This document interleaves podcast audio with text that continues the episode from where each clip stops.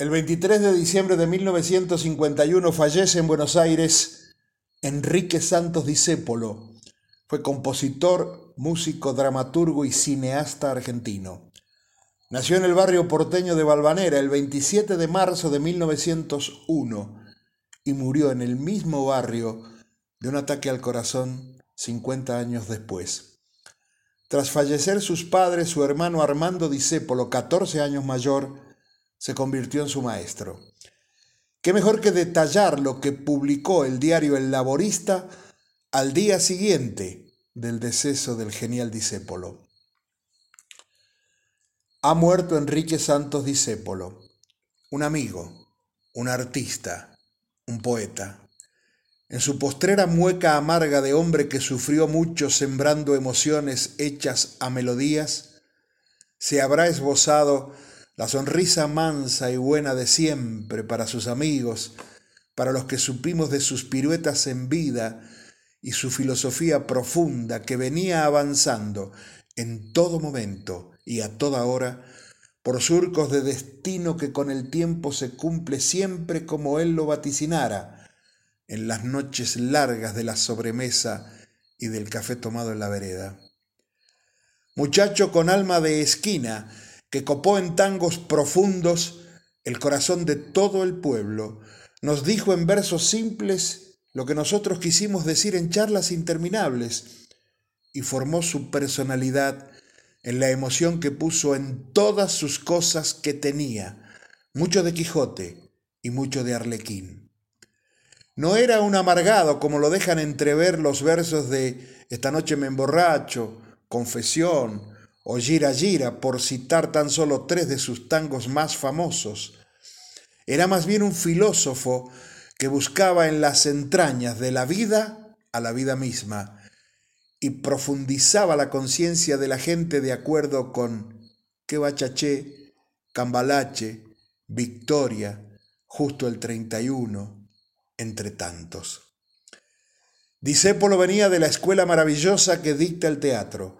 Colaboró con su hermano Armando en varias obras, destacándose con perfiles de gran suceso, aquella que se llamó Mateo, y fue estribillo popular en todas las esquinas, con algo de Chaplín porteño y mucho de Enrique Santos Discépolo, le conocimos esa magnífica creación de Wunderbar y más recientemente la de Bloom, las que únicamente él, con su alma inquieta y saltarina podía interpretar con tanta personalidad.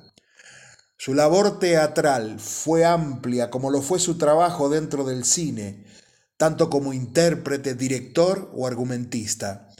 A él le debemos aquella película que se llamó En la luz de una estrella, que marcó un rumbo amplio, y suya también fue la película reciente Yo no elegí mi vida, donde lo vimos al lado de Arturo de Córdoba en actor, siendo además autor del libro y director.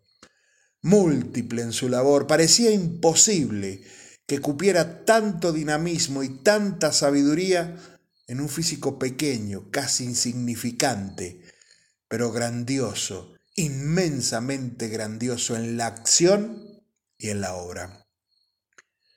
Porque comprendía a su pueblo triunfó Enrique Santos Discépolo en su arte magnífico y porque comprendía al pueblo, fue hombre de Perón desde que la estupenda figura brilló en los horizontes argentinos.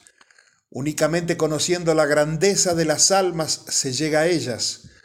Únicamente conociendo a los hermanos uno sabe cómo tratarlos y cómo llevarlos. Por eso fue voz del justicialismo y fue campana de bronce sonando a gloria en los oídos de los argentinos. Dice Polín, fue un paladín radial en su inolvidable ciclo de charlas tituladas Pienso y digo lo que pienso, en las que puso toda su alma de poeta y de argentino. Inesperadamente se nos fue anoche. Cayó para siempre su alma cantarina y se cerró su mueca eterna, que fue sonrisa y fue amargura. El fallecimiento de Enrique Santos Discépolo se produjo anoche a las 23 horas 10 minutos en su domicilio de la calle Callao 755, a raíz de un síncope cardíaco. Sus restos fueron trasladados a Sadaic, calle Lavalle 1553, donde están siendo velados. ¿Qué se va a ir? Si cada vez que escuchamos sus tangos tomamos lecciones de filosofía en moneditas, decía Julián Centella. Y nosotros, al recorrer este duro camino cotidiano de la vida, sentimos cómo nos repite o nos ladra Disépolo uno busca lleno de esperanzas el camino que los sueños prometieron a sus ansias. Sabe que la lucha es cruel y es mucha, pero lucha y se desangra por la fe que lo empecina. Genio, eterno respeto, señor discípulo.